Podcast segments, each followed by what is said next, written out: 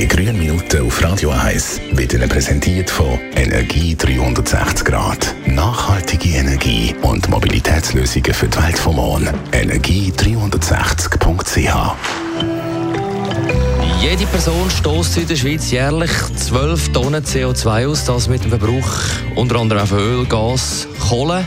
Mit 0,8 Tonnen dann würden wir das Netto-Null-Ziel erreichen. Darum Andreas Krise von der Umweltarinnen Spreitenbach. Wie können wir zum Beispiel auf Elektroautos umstellen, ohne zusätzlichen Strom zu brauchen?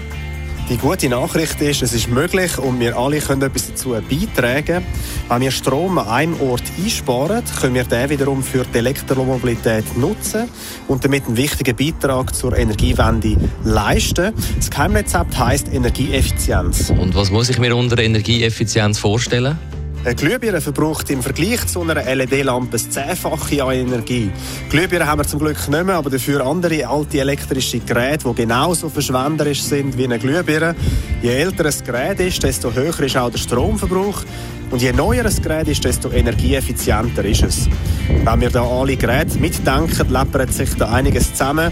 Angefangen beim Kühlschrank, der Abwaschmaschine, dem Fernseher, am Computer. Indem wir die durch neuere Geräte mit einem geringeren Stromverbrauch ersetzen, kann der Energieverbrauch stark reduziert werden. Wie kann ich jetzt da ein Elektroauto betreiben? Der Stromverbrauch vom Haushalt ist 5000 Kilowattstunden pro Jahr. Das langt, um 30.000 elektrische Kilometer zu fahren.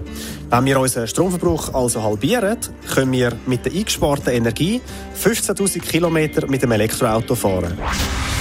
Die grünen Minuten auf Radio 1.